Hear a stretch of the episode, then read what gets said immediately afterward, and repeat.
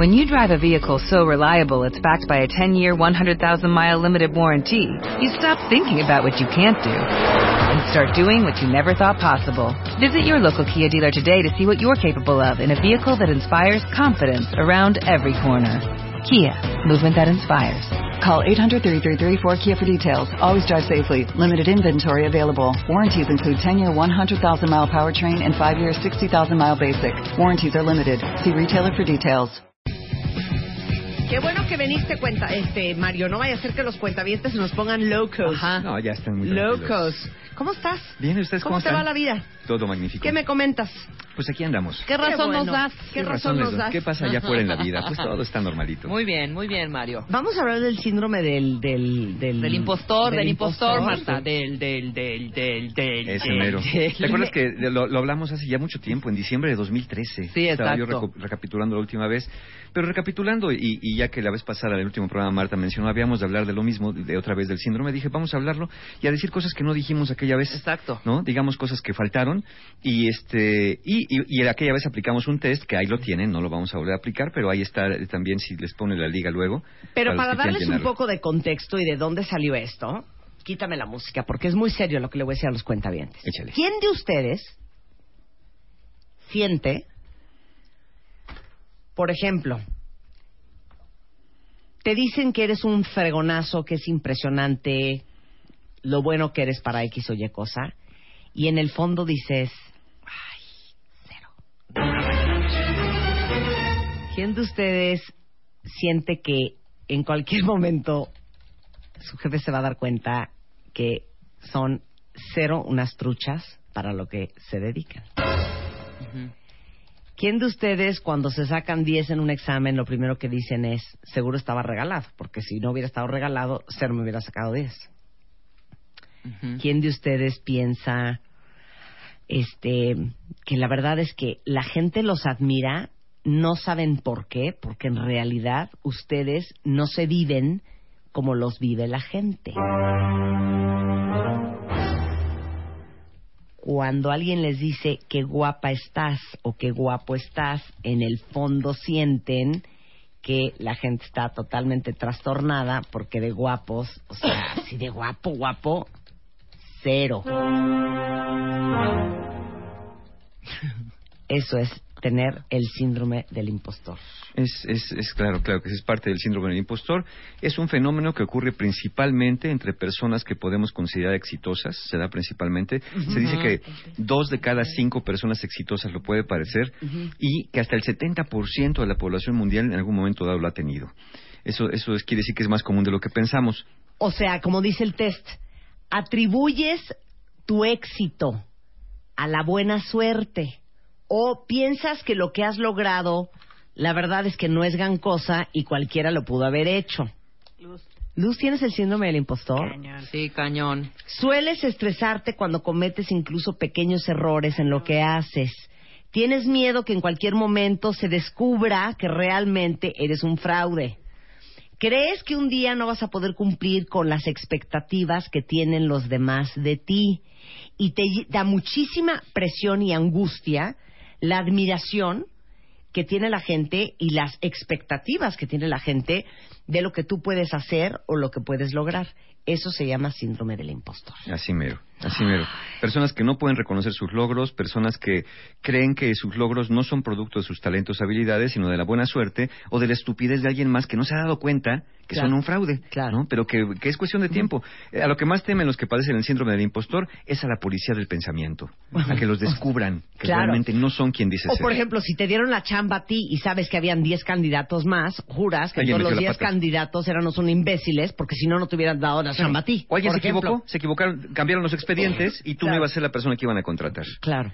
Ahora, vamos a hablar de por qué sucede esto. Y hay dos grandes causas que vienen de la infancia por las cuales las personas pueden padecer el síndrome del impostor. Vamos a ver con cuál se identifican ahorita que regresemos. Mm. A ver, vayan, vayan manifestándose. ¿Quién de ustedes siente que tiene el síndrome del impostor? Regresando Y pongan de- ejemplos. del corte en W Radio. Eso mero. Escribe a Marta de Baile. Escribe. Radio arroba martadebaile.com. Radio arroba martadebaile.com. Escribe solo por W Radio. 11.31 de la mañana en W Radio. Estamos hablando con Mario Guerra porque si algo nos gusta en este programa es ponerle nombre a las cosas. Y lo que muchos de ustedes sienten, les tenemos una noticia. Tiene nombre y se llama síndrome del impostor. Doctor Mario Guerra, ¿me permite leer al Adelante, por favor. ¿Cómo Ok. no? Les pedimos que nos mandaran quién de ustedes sentía que tenía el síndrome del impostor y eh, que nos dijeran por qué. Y cuando lea lo que ha llegado en Twitter, muchos otros van a entender de qué estamos hablando cuando decimos el síndrome del impostor. Uno, dice Juan, a mí me pasa muy seguidos y a veces me da hasta coraje que me digan que soy exitoso cuando yo creo que no es así. Brito, con una losa en la espalda de las expectativas que la gente pone en mí y creo que no voy a poder lograrlo. Jazz, yo tengo el síndrome del impostor, no creo nada de lo que me dicen y me siento siempre mal. Alejandra, he tenido parejas con ese síndrome y me han terminado por fastidiar y verlos como ellos se ven a sí mismos. Qué grueso. Yo eh, siento que no soy la mujer que mi esposo cree que soy, que me admira y que por eso se casó conmigo. Wow. Ok. He logrado lo que pocos, me titulé, bien con el inglés, sigo estudiando, buena chamba y aún así creo que no hago gran cosa. Alguien más, eh, Gisette. Tengo el síndrome que si consigo el trabajo que quiero es porque seguro no había más opciones mejores que yo. No. Bueno, Claro. estudio una carrera en línea. Si hago tareas me da miedo enviarlas, aunque estén bien resueltas, porque siempre dudo de mí. Carla, soy impostora siempre de los primeros lugares en el trabajo y me toman en cuenta para todo. Y siento que todo es porque tengo buena suerte. O sea, no se siente fregona. Abril dice, soy fotógrafa porque mi papá me heredó el oficio. Siento que no soy buena y la gente me lo aplaude, pero me da pavor equivocarme. Alguien más dice, eh, yo tengo el síndrome, eh, entré a una de las farmacéuticas más grandes del mundo tan solo con una entrevista. Y seguramente hasta la fecha no da crédito. Yo acabo de confeccionar un vestido de 15 años. Me invitaron a la fiesta y no fui porque me dio miedo que me haya quedado mal y que me fueran a Que regañar. criticaran el vestido, ajá. Cuando me dicen que soy buena mamá, siento que lo dicen porque no me ven las 24 horas del día. ¿Ya ven el síndrome del impostor? Es Es cuando ese. no te crees absolutamente nada de lo que eres y de lo que logras. Siento que cuando alguien sale conmigo es porque me tienen lástima, dice Mamba. ¿Ves? Sí. Bueno, Ahí ya tenemos- quedó claro el síndrome del impostor, sí existe y de hecho lo reconoce la eh, American Psychological Association. Y la, la doctora Pauline Ross eh, Clance, ella es la primera que lo describe en los años 70. Algo, algo que, que- que vamos a decir esta ocasión es por qué, qué produce el síndrome del impostor. Hay, hay dos, dos teorías, dos causas probables, y ambas son en la infancia. La causa número uno se conoce como el mito familiar. ¿El mito familiar qué es? Ok. En la familia hubo un hermano o un familiar muy cercano Sí. que era visto como el inteligente. Sí. Mientras que tú, la futura persona que padece el síndrome del impostor, Claro. te veían como la persona simpática, sensible, encantadora, extrovertida y sociable. Entonces, como ya se hacen esas etiquetas, se crece el mito familiar, ya no importa qué hagas, nunca vas a poder demostrar tu inteligencia a tu familia porque ya te dieron esa etiqueta. Y Claro. la otra persona que le pusieron la etiqueta de inteligente, por más bruta que sea, siempre van a pensar que es la lista. De hecho, si no es tan inteligente, cada vez que hace cualquier cosa piensan, ya ves qué inteligente es. Entonces, ¿qué pasa aquí? Frecuentemente la persona cuando entra a la escuela se esmera, Ujú. o en los trabajos se esmera por hacerlo mejor. Porque lo que quiere es que sea reconocido, reconocida por sus talentos intelectuales. Pero haga lo que haga, la, la familia no lo va a reconocer como el inteligente porque esa etiqueta ya está ocupada.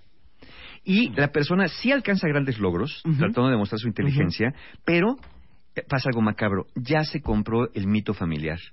Y entonces piensa que sus logros los consiguió por su carisma, por su simpatía, por esta habilidad que tiene de engañar a los demás, porque pues le dijeron que era muy sociable y dice, chin, sí, la verdad es que lo hago por eso. Incluso hay personas que para convencerse de su éxito o para creen que para lograrlo pueden eh, involucrarse emocionalmente con sus jefes o con personas superiores porque dicen, claro, lo conseguí porque me fui a acostar con él aunque de todos modos ya lo había conseguido, pero tienen como que ejercer ese poder seductor porque sienten que es lo único que verdaderamente poseen desde la infancia. Y pero y también puede ser que no necesariamente la familia te ponga esa etiqueta, Pero de lo que tú escuchaste de chiquito, te la pusiste solito. Sí, claro, de, de las actitudes y el trato que tuvieron. Yo les he contado que de mis cinco hermanos, todos son licenciados.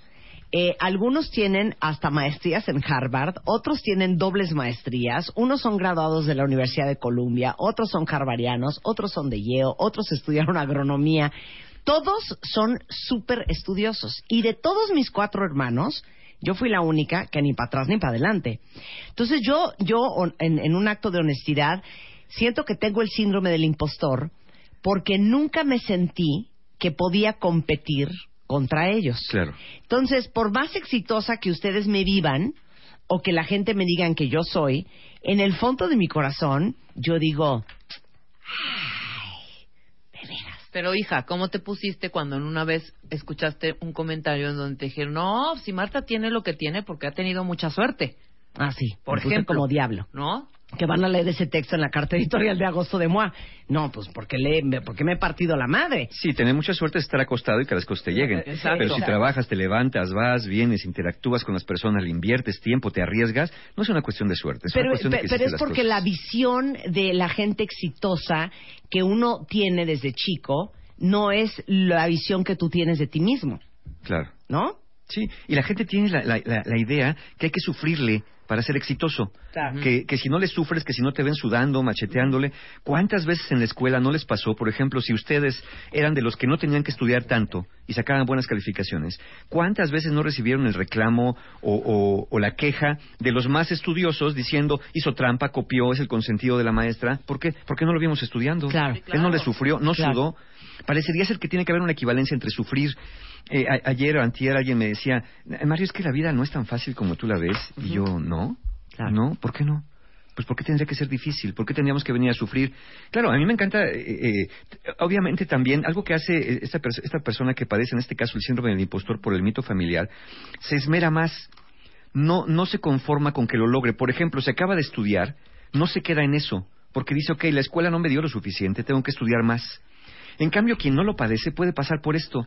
Como yo ya sé, me quedo con lo que ya sé. Claro. Y a mí me preocupa más una persona que cree que sabe que una persona que reconoce que no sabe.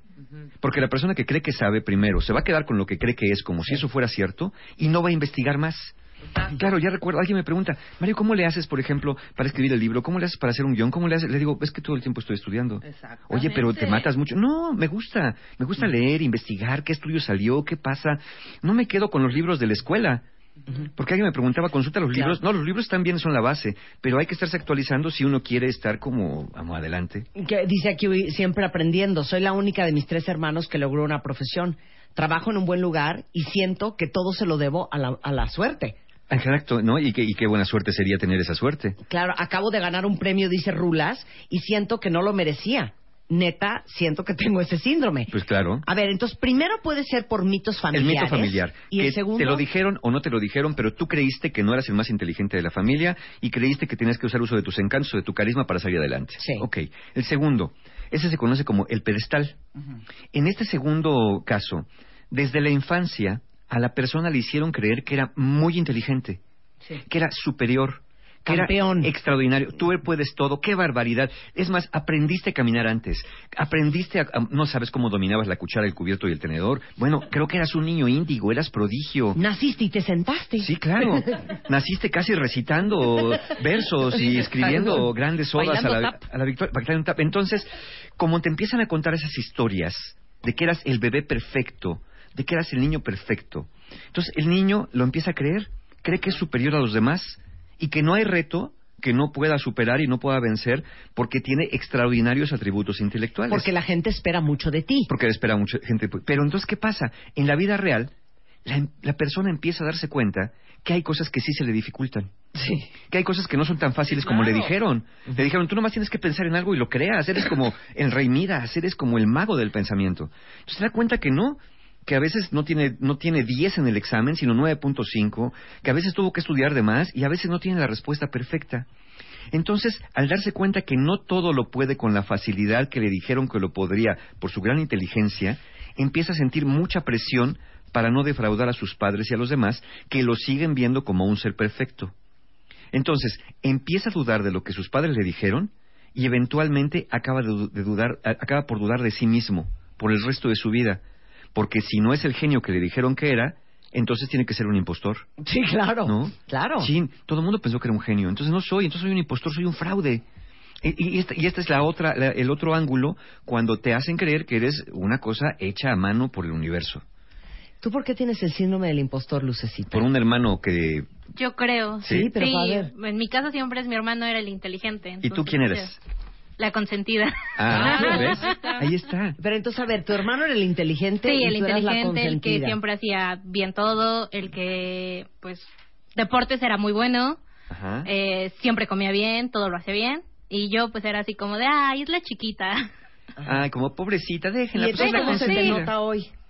Pues, según yo, siempre digo que no hago bien las cosas, entonces, yo creo que ahí. Pues no, nada más, ¿no? Nada más. Entonces, eh, como, como bien apuntó Marta, ¿cómo identificamos este síndrome? Bueno, primero, te sientes como un fraude, crees que no mereces el éxito que has tenido, atribuyes tu éxito a algo externo, a la buena suerte, a la casualidad, a la estupidez de los demás. Más que inteligente o talentoso, piensas que eres muy bueno para engañar a los demás o para hacerles creer que eres inteligente, minimizas tus logros. Esto también pasa, piensas que no era para tanto, que el reto no estaba tan complicado, que cualquiera lo hubiera hecho, ¿no? Que te dices, oye, ¿sí? Sí. Le aplaudes algo a Luz que estuvo cañón, que resolvió cañón, que nadie más hubiera podido resolver. Y para ella es como, bueno, pues sí. Pues sí, pues está fácil, está ¿no? fácil, ¿no? Cualquiera hubiera podido. Ajá. Y no, no cualquiera, porque si fuera cualquiera, eh, ya, ya nadie tendría necesidad de, de otros. También eh, lo identificamos con el perfeccionismo. Te presionas y presionas a los demás a tu alrededor para que todo salga hasta el mínimo detalle perfecto. Te alteras por los errores a un grado exagerado. Sí. Te vuelves inflexible y te castigas o castigas severamente los fallos. Y al trabajar en equipo muchas veces prefieres acabar haciendo las cosas tú mismo. con tal de no, que, de- Sí. porque los demás pues Sí. son medio Nos brutos. cuesta delegar, nos cuesta delegar. Te vuelves obsesivo en los detalles y pierdes mucho tiempo precisamente en los detalles. Claro. Como te esfuerzas mucho porque eres muy detallista, entonces crees que esa tortura en tu impuesta es la prueba de que las cosas para ti son- no son sencillas. Cuando en realidad lo que pasa es que los demás no son tan obsesivos como tú. No, o como dice un cuentaviente, es que no es que yo sea brillantemente inteligente, es que más bien creo que el resto de la gente es bastante imbécil. Sí, creo ¿Estás que, lo, acuerdo? creo que lo decía Dalí por ahí, ¿no? Sí, en alguna sí, frase es- lo decía es de Dalí. Dalí, ¿no? Sí. Es una frase de Dalí. Entonces, también, o- o, eh, ¿cómo lo identificamos? Hay insatisfacción constante. Piensas que en cualquier momento vas a ser descubierto y exhibido públicamente como un fraude. Frecuentemente pronosticas el fracaso de lo que estás haciendo, ¿no? Ya sabes, no, es que esto va a salir mal, no, es que no les va a gustar, no, es que nadie nos va a oír, nadie nos va a ver, nadie nos va a querer. Y la alegría que te dan los logros es muy pasajera. Y piensas que si esta vez no fallaste, seguramente la siguiente vez sí metes la pata y te va mal. Sí. En esta vez la libraste, pero la otra te descubres. Ya en la siguiente te van a cachar. La siguiente te van a cachar. Te van a cachar. Ahora, ¿no viene de una inseguridad profunda? Eh, sí, pero viene causada por esto. La inseguridad de que tú nunca fuiste el más inteligente, sino el simpático, o la inseguridad de que no estabas a la altura de las expectativas que te dijeron desde el momento que naciste como el bebé perfecto. Es decir, la inseguridad se crea a través de las creencias que te contamina la familia, el entorno o tus propios padres. Nuestros padres tienen un- una, una misión con nosotros, brindarnos la posibilidad de sentir una seguridad o inseguridad a lo largo de la vida. La seguridad la sentimos cuando dejan que experimentemos fallos, errores, aciertos y son objetivos. La inseguridad o cuando nos sobreprotegen o cuando son excesivamente demandantes con nosotros o muy perfeccionistas. Claro, bueno, claro. En, en, en, mi familia hay un hay un estándar de perfección muy enfermo y, y lo y lo que se le exige a un de baile en el entorno familiar, aunque no sea verbalizado, porque nunca fue verbalizado, nunca a nadie nos lo dijeron así pe- eh, explícitamente, pero todos tenemos somos muy muy muy todos los hermanos, cada uno en su en su nivel, somos muy exigentes con nosotros mismos. Y lo acabas de Entonces, decir. nada nos parece suficiente. La frase que usaste, lo que se le exige a un de baile, Sí. ya, ex- ya está ex- puesto ahí Claro. la etiqueta de no podemos fallar. O sea, si no, si no, no serías uno ¿eh? de los nuestros, ¿no? Si no fueras exitoso, no serías, serías adoptado en un momento dado. Sí, claro. Ahora, ¿qué efectos causa el síndrome del impostor? Bueno, primero, miedo al éxito. La mayoría de las personas tienen miedo al fracaso, eso es normal. Pero las- los que tienen el síndrome del impostor tienen miedo al éxito. ¿Por qué? Porque como tienen la seguridad de que es cuestión de tiempo para que sean descubiertos como un fraude, cada éxito que tienen agrega una presión agregada porque cada vez se espera más de ellos. Es decir, cada vez el reto es más grande. Entonces las posibilidades de descubrir- ser descubierto cada vez están más cerca. Por eso preferirían no tener éxitos. Pero resulta que los tienen porque sí tienen talentos. Otro efecto es presión por no fallar. Cada vez se estresan más por entregar buenos resultados y eso les impide disfrutar los logros. Y angustia y depresión. La necesidad de triunfar les hace tener una creencia implícita de que nunca van a poder hacerlo y se hunden cada vez más en un círculo vicioso donde a mayores logros, mayor insatisfacción, mayor insatisfacción, eh, pues más, más ansiedad. Mientras más, mientras más ganas, más tienes que perder. Y ocurre otro fenómeno también como, como síntoma. Mientras más éxito tienes, más solo te encuentras en la punta. No puedes convivir con personas menos exitosas, tienes que verte obligado, eh, no quieres defraudar a los demás, alejas a las personas que te quieren. Y aparte te voy a decir una cosa, piensa en esto, cuentavientes, que entre más éxito tienes, sobre todo si eres el más o el único exitoso en tu familia, hay un rollo ahí como de traición al sistema Claro. familiar, O de tu grupo de amigos. de deslealtad, de, güey, entre más sobresalgo yo, más me alejo de la realidad de toda la gente cercana a mi corazón. Entonces es como, eh, sientes hasta culpa, puedes sentir hasta culpa. Sí, en un momento dado. Y esta, y esta sensación de soledad. Yo he tenido un par de amigos que me han dicho, Mario, ¿cómo estás bien? Oye, ya ni te escribo en el Face. ¿Por qué ya no? Pues porque te escribe tanta gente que si ves mi mensaje ya no te va a importar. Le digo, oye, eres mi amigo, si veo tu mensaje, por supuesto que te voy a reconocer. No, es que ya hay como tanta gente, como ya te conoce tanta gente, siento que ya no te importan tus amigos. Digo, ¿qué, qué tiene que ver? ¿Qué tiene que ver eso? Pero es esta parte de las personas justamente que dicen, no, el, el prejuicio, ¿no? Que se hace hacia una persona que, que ha alcanzado o está en la vía o, o- o- o tiene, eh, que, se, que se ve, que se ve como, como más allá. ¿Qué hacemos con esto? ¿Qué hacemos con el síndrome del impostor? ¿Se puede hacer algo? ¿Se quita? ¿No se quita? ¿Es palodado? Bueno, sí Yo se puede. pienso que no se quita. Se puede matizar. Se, se matiza. Se matiza. Se, se matifica. Sí. La, la idea es que, mira, si lo tengamos, lo, podamos- lo- lo podamos tener en la recámara y digamos en la noche, chin, creo que hoy no lo hice tan bien, creo que me voy a ir a sembrar remolacha. Eso lo digo yo muy frecuentemente. Me voy a dedicar a sembrar remolacha. ¿no? Eso lo dices tú. Lo digo yo. ¿Tú tienes el síndrome del Un impostor? poco sí. Sí. Sí, sí, un poco sí. Sí, y era porque exactamente de mí no se tenían las expectativas que se podían haber tenido sobre otros de mis hermanos y era como esta parte de, pues Mario es el simpático, ¿no? Ujú. Entonces, chistoso, porque eres cero simpático. No, yo sé. Ah, Pero qué chistoso porque, no, vamos a hacer este análisis. sí, Mario Guerra, de todos los especialistas de este programa, probablemente es el más exitoso.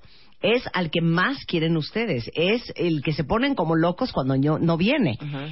Eh, yo me acuerdo cuando yo te conocí, que empezaste a hablar en este programa sobre tanatología. sobre pérdidas, claro. ¿Te acuerdas que yo te dije, este cuate es un fregón, este Ajá. cuate habla muy bien, hay que traerlo más seguido y hay que ver de qué más podemos hablar con él? Esto fue hace... Cinco años. ¿Cinco años? Cinco años. Ok. Entonces, tu, digamos que tu ejecución al aire, aparte de que eres una persona que sabe muy bien su tema, eres un gran comunicador nato. Nosotros te vivimos como un cuate muy exitoso en su tema. Qué chistoso que tú también tengas el síndrome del impostor. Claro. Sí, sí, claro. Sí, sí, por supuesto, porque al final eh, em, esto me ha llevado mucho siempre a estar estudiando, investigando, sabiendo qué más. Pero en el fondo sí, yo digo, pues no es para tanto, ¿no? O sea, sí está ajá. padre. ¿eh? Cuando la Te gente pone como loco el. Exacto, cuando la gente me dice, no, eh, eh, un día, una vez me, me fui a dar un curso a Monterrey y una de las asistentes me dijo, Mario, ¿te puedes tomar una foto conmigo? Es que le tengo que mandar una foto a una amiga que dice que no es cierto que estés aquí. Porque le dije, voy a tomar un curso. ¿Con quién? Con Mario Guerra. No es cierto. ¿Por qué no? Mario no puede venir a Monterrey. ¿Por qué no? No, él debe estar en Nueva York, en Buenos Aires, en Londres, dando cursos. En Monterrey, ¿cómo crees que...? O sea, ¿cómo se te ocurre que Mario va a venir a Monterrey a dar un curso? Claro. Y yo, pues, órale, qué chistosa percepción. Yo digo, no es para tanto, Ajá. ¿no? O Porque- cuando te dicen, Mario, me has cambiado la vida. ándale. ¿No? Y yo digo, no, pues está, está padre, ¿no? Pero pues no, digo, no, hombre, o- obviamente hay muchas cosas por las cuales una persona puede cambiarle la vida. Sí. ¿No? Yo digo, no puede ser un taller de ocho horas, un programa de media hora, de 20 minutos, un tema que desarrollemos. Eh, pero digo, eh, tiene que haber algo de cierto en el punto, porque mucha gente lo comenta dentro y fuera del aire. Pero aún así, pues no, no, no me siento como que es, haga algo como extraordinario. Sí, claro, ¿ves? ¿No? Entonces, Está nos claro vamos a componer. Nos vamos a componer, bueno, ¿qué hacemos? Eh, si no se vuelve un problema, Porque si se vuelve un problema así, para mí no es un problema porque no me obstruye, no me, obstuca- no me obstaculiza y no me angustia, pues, de tratar de demostrar algo. Pero si se convirtiera para mí en un problema, claro que haría cosas. Primero tendríamos que ver, distingue lo que eres de lo que piensas que eres. Ok. ¿Sí? El que seas un fraude es más una creencia producto de una serie de pensamientos que tu mente produce. Pero recuerda que no todo lo que sale de tu mente es verdad. Entonces, deberíamos evaluar los pensamientos y confrontarlos con la realidad. No, no creas todo lo que te dice tu cabeza. Después, segundo y muy importante, distingue tus sentimientos de la realidad. El que te sientas estúpido o que eres un fraude no quiere decir que lo seas. De igual manera que una persona que siente que es un pingüino no es un pingüino. ¿Me explico? Por alguien, por alguien, por más que crea que es un pingüino, no lo es. Entonces, por más que sientas que eres un fraude, no eres un fraude. Distingue sentimientos de la realidad. Y por último, deja de querer demostrar la perfección. Hay personas que no te otorgan su reconocimiento simplemente porque hay personas que no pueden hacerlo, no porque haya no cosas que, que no reconocerte, especialmente tus padres. Y la verdad es que hay cosas que haces bien y otras que no haces tan bien, exactamente igual que el resto de nosotros. Dice aquí una cuenta soy pintora y cuando vendo mis cuadros siento que estoy cometiendo un fraude. Porque no me parece que el cuadro, seguramente no sientes que ni siquiera el cuadro vale lo que el precio que le pusiste. Otra cuenta dice, están leyendo básicamente el libro de mi vida. Yo cuando estoy en el mejor momento renuncio porque me da miedo. Claro, E- Claro, ese- porque te da miedo Ahí es cuando el síndrome del impostor se vuelve un problema, cuando te obliga a hacer cosas que no quieres hacer, como renunciar, como dejar de avanzar. Eh, eh, es cierto, esto si viene desde la infancia es difícil removerlo por completo, pero eh, el problema es que no se vuelve un problema. Por ejemplo, Marta puede tener el síndrome del impostor, yo puedo tener el síndrome, el síndrome del impostor, pero no es algo que obstaculice nuestras vidas ni personales ni profesionales. Es decir, lo tenemos domesticado.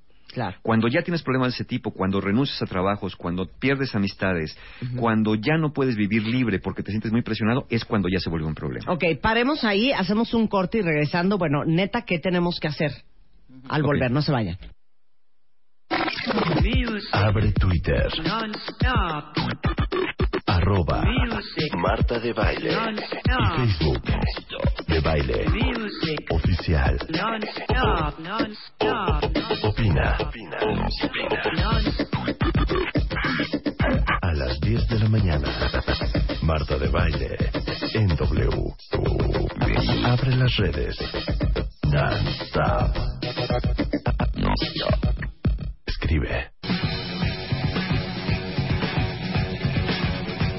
Las 12.06 de la tarde en W Radio y estamos en largas conversaciones con Mario Guerra sobre algo que hoy ya todos ustedes cuentavientes saben que existe, saben que tiene un nombre y se llama síndrome del impostor. Para todos ustedes que sienten que las cosas buenas que les pasan en la vida son porque no había nadie más postulándose para eso porque tuvieron muy buena suerte, porque los demás eran menos inteligentes que ustedes, porque no había nadie más a quien darle el puesto, porque eh, todo el mundo sacó me- menos buenas calificaciones que uno, Alguien metió la pata. porque alguien metió la pata. Entonces, eso se llama el síndrome del impostor. Ahí lo tienen. Entonces, bueno, como dijimos, para hacer algo, distingue tus pensamientos de lo que eres, distingue tus sentimientos de la realidad, deja de querer demostrar la perfección y reconoce que lo tienes. Lo primero es reconocer que se padece este síndrome. Recuerda que es más común de lo que piensas, hasta el 70% de las personas ha padecido este síndrome. Tente paciencia, tente paciencia para, para trabajar con él. Y, y sobre todo, si sientes que no puedes, como en muchas ocasiones, la mejor idea es buscar ayuda profesional de un buen terapeuta que te ayude a corregir esta distorsión, porque lo que es es una distorsión del pensamiento. Claro. Entonces, eh, pues a final de cuentas creo que, creo que está en nuestras manos poder hacer algo con él. Insisto, vamos a pensar que no se remueve por completo. La idea es que puedas aprender a vivir con él y que no se convierta en un problema en tu vida. Ahora, fíjense bien, yo creo que también el síndrome del impostor se da porque para alguien a quien se le da algo particularmente tan fácil, Ajá. te parece tan fácil porque se te da de manera tan natural que la ovación de la gente puede parecerte como excesiva y como ridícula porque para ti fue tan fácil hacerlo. Claro, y que probablemente ¿no? te cueste trabajo, y lo dije hace rato, ¿cuántas personas sin estudiar tanto sacan buenas calificaciones en la escuela y otros que Claro. le machetean nomás no pueden? Bueno, hay personas que tienen talentos. Talento. Con el talento se nace. Exacto. ahí está el O sea, punto. vamos a poner un ejemplo, ¿ok? Cuentavientes, porque aparte hoy es martes de siempre, en domingo. A ver, vamos a hacer un análisis psicológico. Ha compuesto para eh, John Legend, Alejandro Sanz, Pandora, Mijares, Gianmarco, Diego Torres, Ana Paola. Se han vendido más de 3 millones de álbums. Este, acaba de sacar un nuevo álbum él tiene un nuevo sencillo, le va muy bien, ha cantado en mil partes del mundo. O sea, así como nosotros nos sentamos a arrancarnos los pellejitos de, de la uña, él se sienta y compone una canción. La pregunta es, Noel, ¿tiene síndrome del impostor?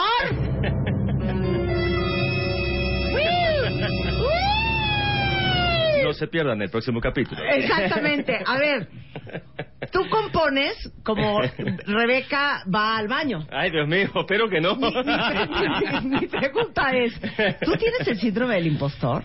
Híjole, por lo que estuve escuchando, ¿es alguien que no se siente merecedor de lo que vive? ¿Algo por el O estilo? alguien que dices, güey, ¿por qué la gente se pone tan loca con mis canciones? Ok, Sí, güey. ok. Si no o me sea, costó tanto en trabajo. 10 Eh, minutos. mm. O, ¿por qué me admiran tanto si no soy pa' tanto? O no es que yo sea tan bueno, lo que pasa es que casi muchísimos cantautores mexicanos, pues son re imbéciles. ¿eh?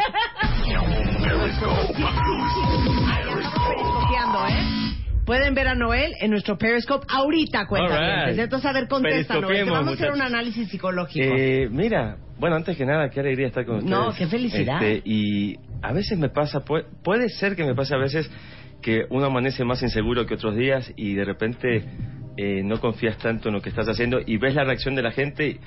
eh, más que sentirme impostor, a mí me da una sensación, por eso siempre valoro tanto a las fans y a, la- y a mi familia extendida en las redes sociales que son mis fans, porque muchas veces me levantan los ánimos, muchas veces cosas que siento que tal vez no, no quedaron como yo hubiera querido, porque soy muy perfeccionista conmigo mismo, muy, ¿Ves? ¿Ves? Está, muy, muy rompebolas conmigo mismo, como Sí. decimos, eh, y la gente me levanta mucho el ánimo y me, y me dice, "Está- qué, qué alegría, me hiciste la mañana con esta canción, entonces uno dice, ah, bueno, pues la gente está reaccionando bien, qué cool. claro. Entonces uno, uno dice, ok, yeah, vamos, ¿no? Pero no te pasa, porque me pasaría a mí si yo me dedicara a eso. De, ¿y si no se venden los boletos? Ah, ¿Y no, si bueno. no llega nadie? No, bueno, el- vivimos- ¿Y si no se llena el palenque? Vivimos eh, con- siempre con terror, todos, todos los que estamos en esto, ¿no? Obviamente son momentos en la música diferentes, está, todo se está reinventando eh, y, y obviamente pues, el 3 de octubre eh, voy a hacer el Teatro Metropolitan, están todos invitadísimos y estamos todos los días viendo no cuántos llena, boletitos se van claro. vendiendo, ¿no? Y- Dice, no,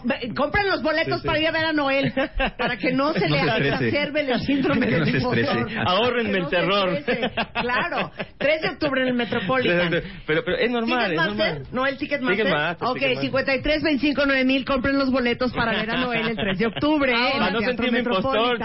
Claro. Ahora, te entrará ahorita el síndrome del impostor, mi querido Noel, de Ajá. saber que cuánto llevamos periscopeando, tres minutos. Tres minutos. Ya tenemos a dos mil conectados en Uepa. Periscope. Ahí está, 2000 No. conectados en Periscope. Es la camisa que me puse, es la camisa que me puse. Ahora, me pregunto yo, a ver, has compuesto para un chorro de gente, Sí. muy, muy famosa. Eh, con, con ellos, ¿no? Con Alejandro sí, Sanz. sí. Tuve el honor de Coautoría con de John componer con, Legend. con ídolos, ¿no? Claro. claro. Me pregunto Sí, yo, sí. cuando te habló John Legend, o no sé cómo funcionó eso, Sí, si sí. te habló, te habló el manager, si hablaron en... A ver, En el, ¿cómo fue la 2000 historia? en el 2009, Soho, Nueva York, su manager, mi manager, él y yo, restaurante, comiendo, le dije, ¿qué onda? ¿Querés hacer algo? Este, eh, eh, tengo este disco que va a salir y, y ahí está, está esta canción que vos poner, podés poner tu, tu letra en inglés, ¿qué, qué te parece? Buenísimo, dale, dale, let's do it. Este, en ese momento John estaba, no en el gran momento que se encuentra ahora, estaba, bueno, siempre ha tenido gran momento, pero, pero ahora se conoce mucho más en Latinoamérica.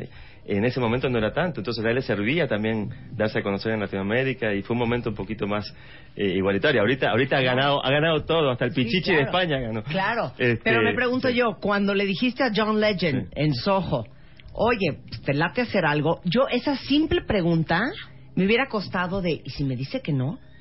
Y si me. Y, y- Bueno, y si lo que me pasa es parece que, que, no, ya, ya al estar en la comida Sí. con él era se daba por entendido Que iba a haber una que colaboración. que había una buena onda para hacer algo. O sea, si no, no hubiera ido ni a la comida, ¿no? Claro. Entonces, vamos, eh, era como un trámite decirle, mira, tengo esta canción y buenísimo, déjame escucharla, a ver qué puedo aportar, yo qué sé, ¿no?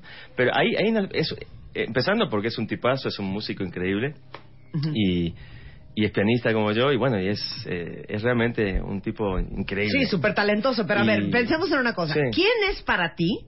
Pero en este disco, aparte de hacer, compuso una, una muy bonita también que se llama Why Not Tonight. Ajá. Hicimos dos colaboraciones ya con John. Con John. Sí, dos O discos sea, diferentes, dos colaboraciones. John y tú BFFs. Oye, Juancito Leyenda. pero- sí, Juancito leyenda. Pero dime una cosa, a ver. Para ti, de todos los compositores que hay Sí. y que ha habido, ¿quién dices no puede ser como compone este cuate? Uh, O sea, tu ídolo, tu John ícono. Lennon, Paul McCartney, los Beatles, eh, en, en inglés. Ok. En Latinoamérica, eh, tengo muchos amigos, hermanos del alma, que les, les envidio constantemente sus canciones. No, me quedo con Paul McCartney. Ok, ok. ¿Qué pasaría si mañana, 9 de la mañana hora de México, 5 de la tarde hora de Londres, Ajá. recibes una llamada? Ajá. Hello, is this Noel? Entonces tú dices, yes. Yes, it is. Um, Noel, we're calling on behalf of Paul McCartney. He heard Get a out of here. He heard a lovely song that you just wrote, which is called "To See You Be Born," Verta Nasser, and he is very interested in doing a collaboration with you. Would you like to fly to London and compose with Paul McCartney? Let me think about it. I don't know if I can do that. Okay, pero te irías diciendo, güey, ¿y si no me sale la letra? No, bueno. ¿Y si no me no, no. sale la, A ver, la rima en la estrofa número 4? Empecemos diciendo que yo a Paul McCartney le sirvo el café en el estudio, si quiere, no, no tengo problema, lo que sea. Eh, y John Lennon aún más, o sea, eh, para mí la canción más bella jamás escrita en la historia de la humanidad es Imagine. ¿De veras? Sí. Noel, Yo te también. tengo que enseñar unas canciones. No. O sea, Imagine ya no está padre. ¿Estás loca? Mario, habla con el señor. O sea, Imagine gusta ya Imagine. basta. ¿Cómo Le que gusta, ya le gusta. Imagine all that. Y seguro Hay- hay sabes momentos. tocar en piano. Obvio. A ver. Pero es que, es que a mí, a mí yo, yo creo que Yo- yo sigo soñando con ese mundo. todo lo que dice John Lennon en esa canción yo lo siento en mi corazón y yo también Mira, sueño ahí está en tu honor. imagino un Ahí mundo está en así. tu honor. Ahí está en tu honor. Pero eso yo te lo puedo escribir ahorita. Ay, sí, claro. Entonces, ¿te pondrías nervioso si te habla Paul McCartney a hacer una colaboración? Eh, yo creo que sería muy fuerte, sí. Saltaría por la casa y después eh, me armo de valor y vamos, vamos para allá. Y, y vamos para adelante. Vamos para allá. Bueno, ma- eh, Noel no se va a ningún lado. Si nos quieren ver, vamos a estar en Periscope porque ahorita vamos a cantar con él. Está lanzando este eh, nuevo eh, proyecto que se llama Verte Nacer en eh, homenaje a tus Y te, hijas. y te traje y te traje la edición de lujo también que trae, un DVD con un montón de o cosas. sea, traes nuevas. alegrías para el cuentaviente. Tra- traigo, traigo muchos regalos, ahí ya te voy platicando. Te traje también la versión vinilo. Eso, que hace años no veía yo un vinil. Ah, bueno, entonces pídete, Mario, porque ya voy a platicar con el señor y a cantar. Ahora pues, bueno, pues ya está. Ahí los que se identifiquen con síndrome del impostor, busquen, busquen ayuda y bueno, no me resta sino darle las gracias y quiero nada más eh, sí aprovechar eh, antes de anunciar un poquito los talleres, eh, quiero felicitar a Jaime y Nancy por su Ajá. octavo aniversario. Nada más quiero, eh, mucha gente me dice, Mario, ¿cuándo vienes a la colonia Roma? ¿Cuándo vienes a Insurgencia a darnos un taller? Bueno, Jaime y Nancy vienen desde Stanford, California a tomar los talleres. Jaime vino el fin de semana pasado a tomar dos talleres y hoy es su aniversario y le dijo a Nancy, me voy a regresar. Y dijo, no, quédate al taller ese sábado. Ajá. Entonces le dio chance de que en su aniversario no se regresara a Stanford para No. que se quedara en el taller de este fin de Ah, semana. ya, para que el señor aprenda y sea Para que se quede, exactamente. Entonces, Ok. felicidades a Jaime Entonces estarte aniversario. quejando de desplazarse de la Roma a la del Valle. Sí, a, a O sea, el reforma, señor ¿no? viene desde Stanford. Exactamente. Bueno. entonces tienen ahí, entonces muchas gracias, muchas felicidades. También Rebeca que estuvo en el taller de, de autoestima y Adriana Marisol que también nos escucha por ahí, que es mi paciente. Muchas gracias a todos por la confianza que estuvieron en, en los talleres de fin de semana y me avisan que quedan pocos lugares para el taller Sanando Heridas de la Infancia, que este sábado 25 de julio.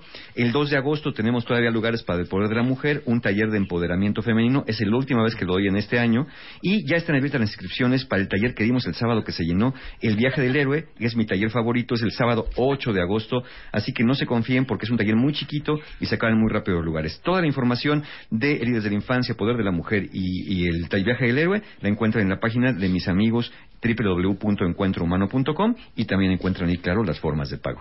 Muchas gracias, Mario. Encantado Un de la placer vida. tenerte acá. Son las 12.18 de la mañana en W Radio. Regresando, le vamos a hacer el homenaje en vida a uno de los grandes compositores y cantautores de nuestros tiempos, Noel, que ahorita vamos a, a averiguar cómo se, se dice. Shachris. Eso. Shachris. Ahí está. ¿eh? Shachris. Pero te No es salió la Shachris. primera. ¿Qué talento? Shachris. ¿Qué Ya talento? no quieren que hablen, ya no quieren que le pregunten, quieren que cante y que cante y que cante, hija. O sea, también tengo que hacer unas preguntas al señor. Yo también quiero hablar con él de nuestras cosas.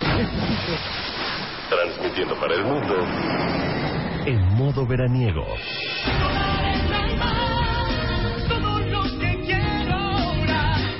Marta de Baile, solo por W Radio. Continuamos. O'Reilly Auto Parts puede ayudarte a encontrar un taller mecánico cerca de ti. Para más información, llama a tu tienda O'Reilly Auto Parts o visita oreillyauto.com.